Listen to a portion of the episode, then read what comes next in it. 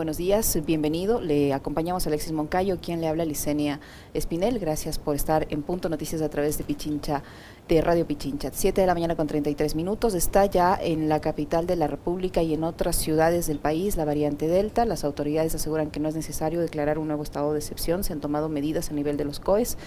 Eh, y se dijo ayer el eh, viceministro de Gobernanza en Salud que estos casos, al menos los de la capital de la República, fueron detectados en el aeropuerto Mariscal Sucre y se ha empezado o se ha aplicado ya este cerco epidemiológico. Eh, ¿Cómo analizar la situación de la presencia de la variante Delta en nuestro país y qué tan peligroso va a ser respecto a cómo está actualmente la situación sanitaria? ¿Esto va a provocar un repunte de casos, cree usted, doctor? Buenos días, bienvenido. Hola, buenos días, muchas gracias por la invitación. Soy César Pazimiño. Perdón, ya lo confundí con su hermano. Sí, así es. Eh, gracias. Bueno, el, tema de la, de la variante Delta es preocupante según la misma Organización Mundial de la Salud. Lo había definido y es preocupante porque tiene algunas características especiales, tiene al menos unas tres mutaciones nuevas en su material genético que le hace primero más agresiva en su contagio. No se tiene evidencia de que sea más agresiva en el tema de los síntomas o que produzca mayor número de muertes, pero sí al ser más contagiosa y necesitar menos carga viral, menos virus para manifestar los síntomas y también para contaminar a las personas. Se hablaba antes de 100.000 eh, virus para poder contaminar, ahora se está hablando de menos de la mitad, ¿no? Para que una persona contagie a otra. Entonces, todo esto hace que el virus eh, se propague. En, a los virus les interesa, digamos, invadir huéspedes, porque en la lucha para sobrevivir tiene que invadir huéspedes.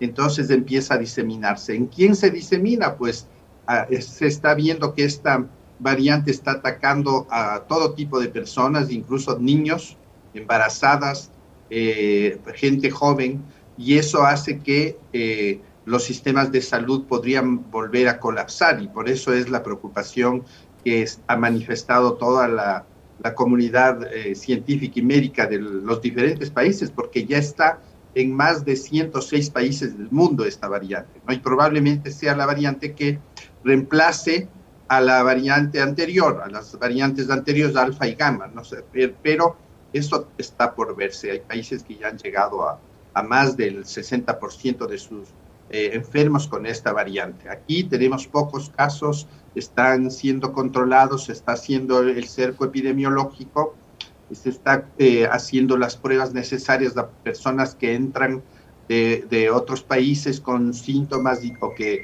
hagan PCRs positivos. Creo que la, una cuarentena, eh, si no total, pero sí controlada a, a viajeros es importante y a los contactos de esta nueva variante. Doctor, ¿cómo está? Muy buenos días. Em, la única manera de, digamos, de, evitar el, contagio es cuidándonos, manteniendo las medidas de bioseguridad, porque incluso estando ya vacunados podemos contraer este virus y esta variante, ¿cierto? Así es. Y yo creo que las medidas vamos a tener que continuarlas al menos por hasta el año finales del 22, ¿no? Eso ha dicho la misma Organización Mundial de la Salud. Y claro, mientras estemos con el tema de la pandemia y hay riesgo de que aparezcan nuevas variantes, porque eso es típico de los virus que van mutando para adaptarse al huésped, y entonces puede ser que aparezcan nuevas. Hay que seguir protegiéndose, mascarillas, desinfección, aireación de los sitios, no aglomeraciones, Creo que esa va a ser la, única medida por ahora que nos está cuidando del tema. Las vacunas son importantísimas para acercarle al virus. No puede haber personas todavía que duden de la eficacia de las vacunas.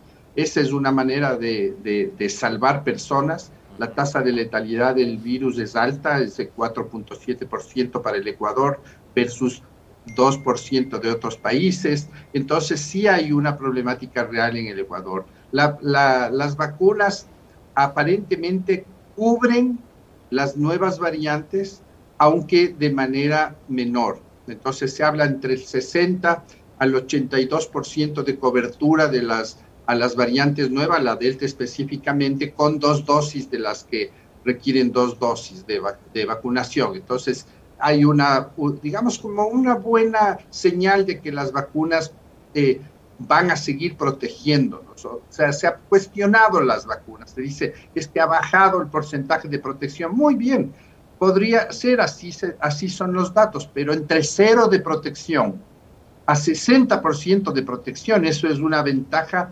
espectacular con relación a la posibilidad de que te mueras por la enfermedad, que es 4.7%.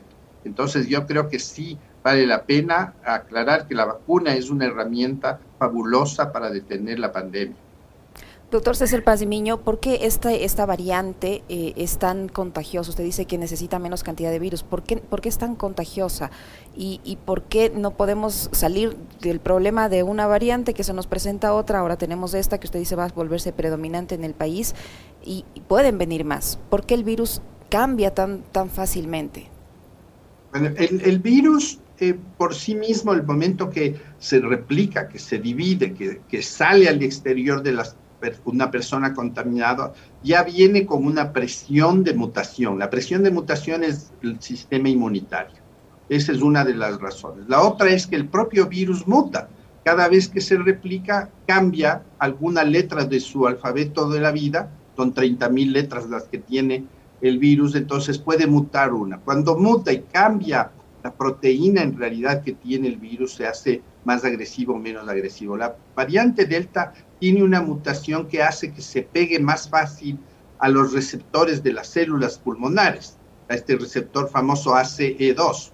Y entonces le atrapa más fácil, le hace más pegajosa y por tanto es mucho más fácil que los, las personas se enfermen por esta variante en, esta, en este juego del huésped con el virus pueden aparecer nuevas variantes, así es. La, inmunidad hace que el virus trate de escabullirse, de camuflarse frente a la inmunidad y entonces cambia. Y al cambiar hace eh, que aparezcan más, más variantes, no se muta el, el ARN y aparecen las variantes. Pueden aparecer buenas variantes, digamos así, benignas, y pueden aparecer variantes muy agresivas, como estamos viendo con el tema de la Delta. Doctor, eh, en las últimas horas y ayer tuvimos la oportunidad de conversar con el viceministro eh, para la Gobernanza y la Salud, el doctor Ruales. Eh, nos decía que ya tienen fecha confirmada para empezar con la vacunación de niños de 12 años en adelante. ¿Esta decisión es acertada a criterio suyo?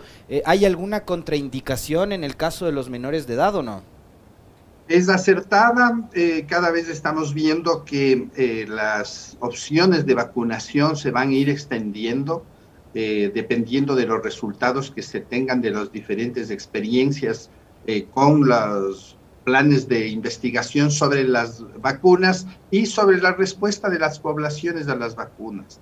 Entonces, como se está viendo que hay más personas jóvenes afectándose, hay que cubrir a estas personas, más aún si vamos a tener esta opción de volver a las actividades escolares, colegiales, universitarias. Tenemos que ir replanteándonos de vacunar a la mayoría de personas, una población muy amplia, la población infantil, casi 3 millones de personas, entonces esto nos ayudará a proteger o lo que se llama el efecto rebaño, es decir, que los vacunados protegen a los no vacunados.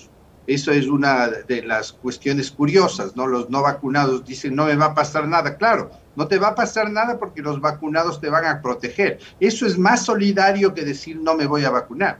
Entonces, es acertado, probablemente se baje con el tiempo la edad de vacunación, no se ha visto contraindicaciones, aún más bien ventajas de que los niños a su vez protegen a sus familiares de no contaminarse porque eh, al estar vacunados, pues ellos mismos van a tener mejor respuesta frente al virus. Doctor, ¿por qué tan, toma tanto tiempo secuenciar eh, las muestras que se toman y determinar que se trata de esta variante Delta? Porque el, ministro, el viceministro de Gobernanza nos decía que detectaron unos casos, en el caso de la capital de la República, en el aeropuerto, porque presentaban sintomatología sospechosa y después que hicieron este análisis, obviamente determinan que es la delta. Eh, ¿Por qué se demoran tanto en secuenciar y qué síntomas distintos o particulares a los que ya sabemos, a los que ya nos han dicho, pues, se pueden observar con esta variante un poco para estar alertas? Eh, sí, la dificultad de, secuenciar parte de que no hay muchos grupos de investigación en el Ecuador que hagan la secuenciación. Estamos al final se trabajan trabajan tres grupos, digamos así. Y eh, la capacidad de secuenciación es baja.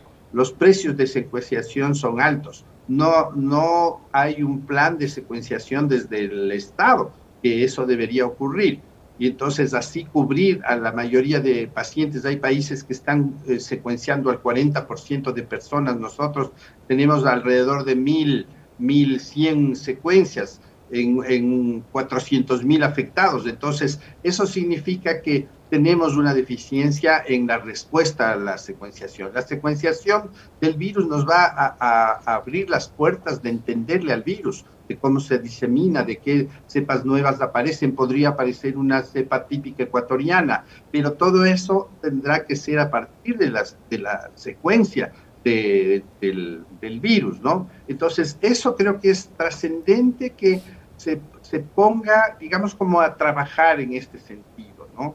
De que cuál, cuál mismo es la secuencia, cómo se está eh, diseminando en el, en el Ecuador y eh, es difícil hacerla, toma su tiempo por los procesos eh, químicos que tienen que ocurrir el rato que uno hace la secuenciación. Eh, hay países que han estudiado una proteína diferente para diferenciarla de, de, las variantes, se llama furina esta proteína, ¿no? Entonces se está estudiando a ver si así puedes diferenciar de entrada en pacientes, es mucho más rápida la prueba, pero eh, no tienes una, otro camino que secuenciar. Sí da síntomas diferentes, se parece más a una gripe común, tienes dolor de garganta, incluso estornudos, dolor del cuerpo, tos, eso no habíamos visto con otras variantes de esta sí. Entonces, sí tienes como una sospecha, pero la, la, quien te va a dar la clave al final es la prueba de epidemiología genómica, ¿no? Doctor Pazimiño, el día lunes tuve la oportunidad de conversar con eh, algunos funcionarios del Ministerio de Salud em, que manejan los temas relacionados con la campaña de vacunación en, eh, lo relacionado con la comunicación. Y ellos nos decían eh, que ahora tienen un problema y es el hecho de que hay personas que dicen, ya me puse la primera dosis, creo que con eso está bien, no hace falta ir a la segunda y que eh, necesitan hacer un llamado, una convocatoria eh, a los ciudadanos para que asistan eh, de inmediato después de los 28 días o lo que corresponda para que puedan colocarse la, la segunda dosis. Usted, doctor, es especialista en esta materia. Eh, ¿Por qué funciona con dos dosis, eh, en este caso la vacuna, y por qué es tan necesario que los ciudadanos asistamos precisamente y cumplamos con ese cronograma de vacunación eh, para ponernos las, las dos dosis? Bueno, la primera dosis de las vacunas que funcionan con dos te cubre un 33% de, de inmunidad, ¿no? Creas anticuerpos entre los 7 a 21 días cuando más creas anticuerpos y te dura un, periodo más bien corto. Por eso es que hay que reforzar con una segunda dosis para que el periodo de, formación de anticuerpos se prolongue al menos a mediano o a largo plazo. Las dos dosis son necesarias, así se diseñaron los, las fases de investigación, así se diseñó la vacuna porque se tenía evidencia de que el, al cambiar la situación inmunológica del individuo, al aparecer pocos anticuerpos con la primera dosis y reforzar el aparecimiento de anticuerpos con la segunda dosis, se iba a tener una inmunidad mucho mejor que llega hasta el 90%, 92%.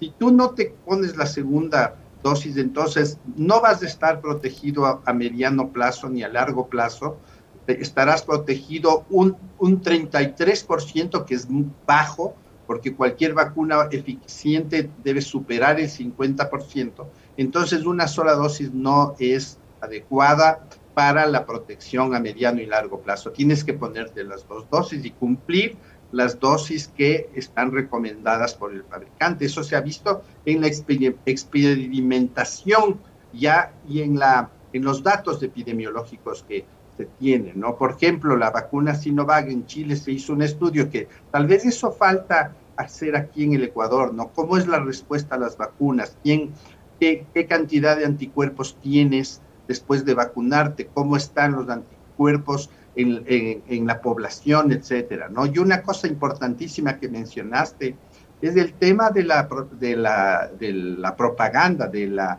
información. Hay personas que todavía tienen muchos mitos, tienen mucho miedo de la vacunación y yo creo que en ese sentido tiene que haber un despliegue informativo gigantesco que llegue a, todos los sectores, porque hay sectores rurales que se quejan de que ni siquiera tienen una opción de vacunación aún. Yo creo que el, esfuerzo que hace el gobierno está bien. Eso es lo que hay, que hacer. Tenemos que vacunar hasta el 90% ahora de la población para estar protegido incluso con las variantes, estas nuevas Delta y Delta Plus.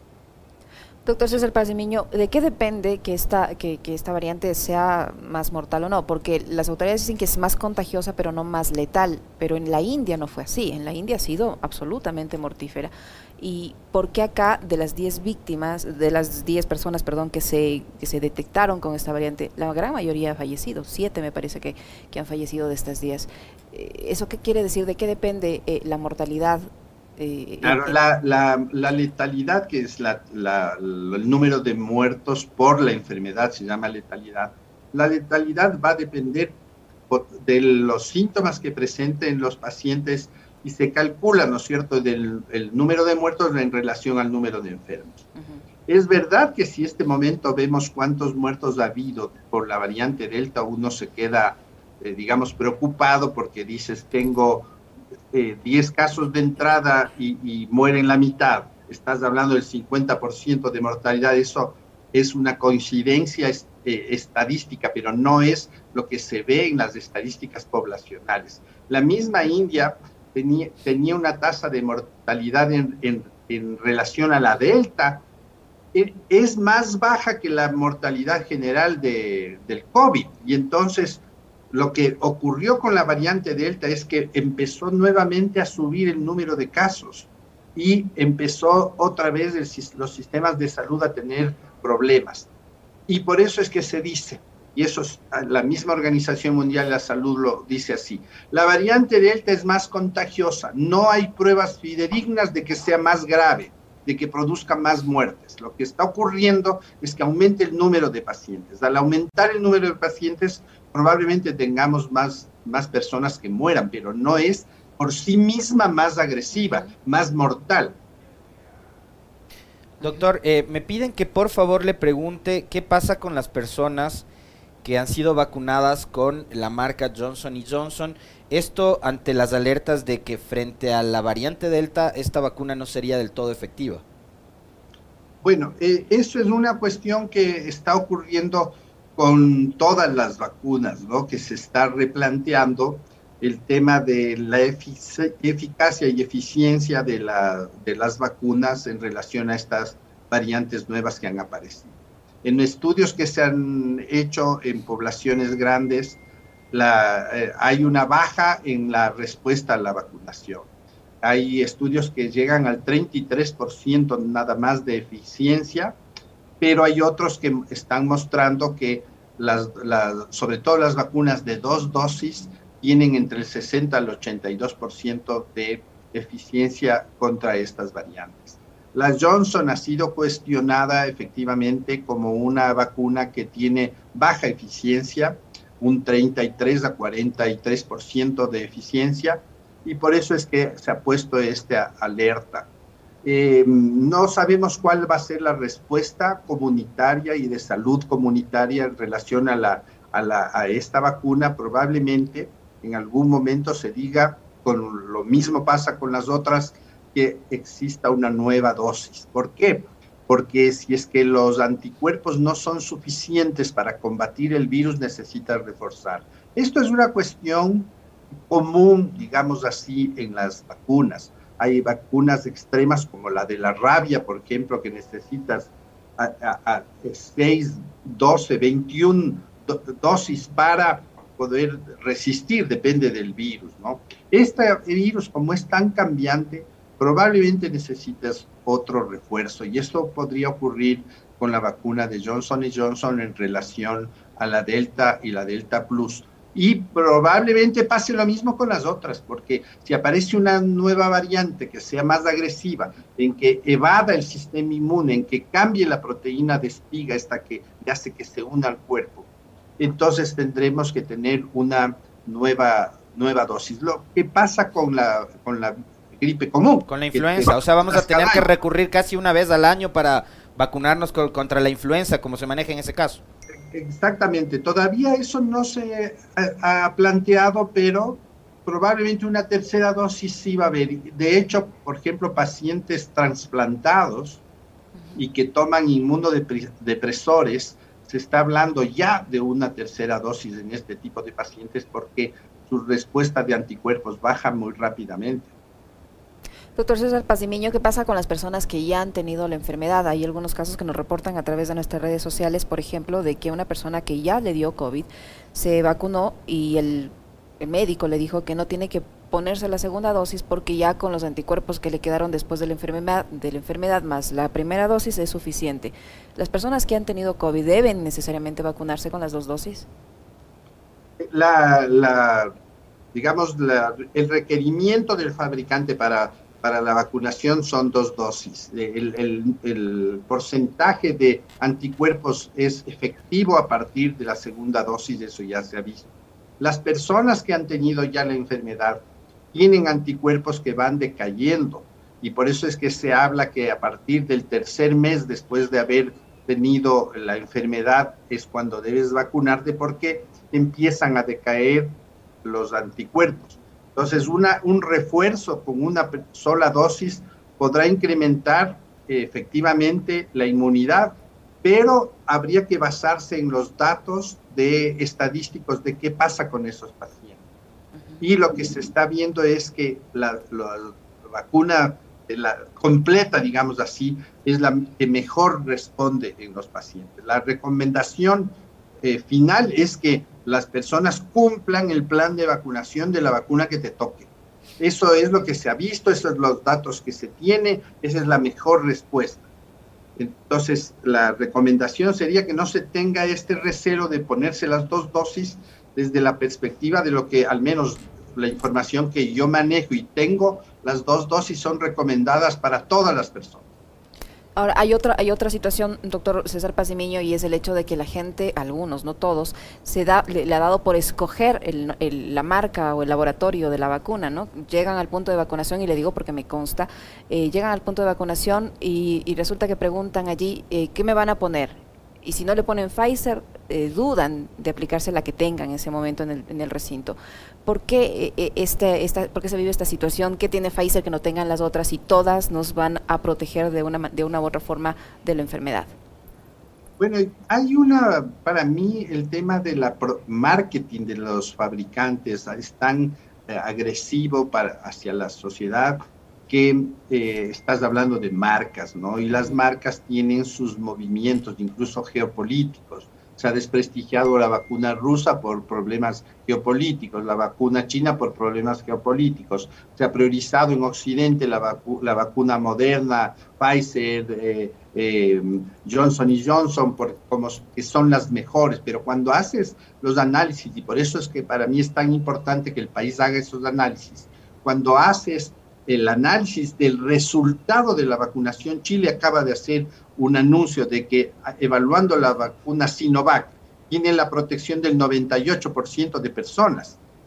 Entonces, eso es una, una gran noticia porque eso rompe los mitos que estamos teniendo sobre la vacunación. Todas las vacunas, todas son eficientes, efectivas y seguras. Por tanto, tienes que usarlas no importa cuál te toque, vacúnate, porque la probabilidad de que te salve la vida es, supera el 70 a 80%. Entonces, eso es mejor que no tener la protección. Entonces, ponte la vacuna que te toque. No somos un país como Estados Unidos con una economía poderosa que escoge las vacunas.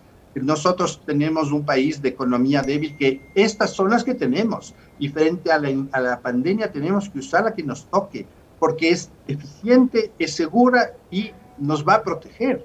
Entonces, esta pelea un poco absurda de que yo no me vacuno con una marca o con otra, también creo que ha hecho mucho daño socialmente y en ese sentido el Ministerio de Salud y las autoridades deberían tener mucha más fuerza y presencia de desvirtuar esta preferencia que nos, no, en la práctica más bien nos está perjudicando. Si no te vacunas, conviertes en un arma biológica que va a contaminar a otros y que podrían morir las personas por eso. Doctor Pasimiño, para finalizar rápidamente, tenemos una gran cantidad de, personas que tienen dudas sobre este tema de la vacunación, que empieza hoy con las, personas, los niños de 12 años. Dice, ¿hay alguna contraindicación para los niños de 12 años, por ejemplo, para una niña que es asmática o para otro niño que toma hormonas del crecimiento? ¿Se pueden vacunar? Sí, no, no se ha visto que exista problemas tranquilamente se puede ir. La, digamos que la normativa de vacunación dice que si hay una persona con, enferma, con fiebre, con una infección, hay que preferir esperar, pero no, no quiere decir no vacunar, sino que pase la enfermedad que está ocurriéndole para poder vacunarse. Entonces, pero no hay una, una contraindicación especial en este momento. Muy bien, muchísimas gracias, eh, doctor, por su tiempo, por la información que nos ha proporcionado esta mañana. El doctor eh, César Pazimiño, genetista que ha estado con nosotros. Gracias, doctor. Muy amable. Muchas gracias también.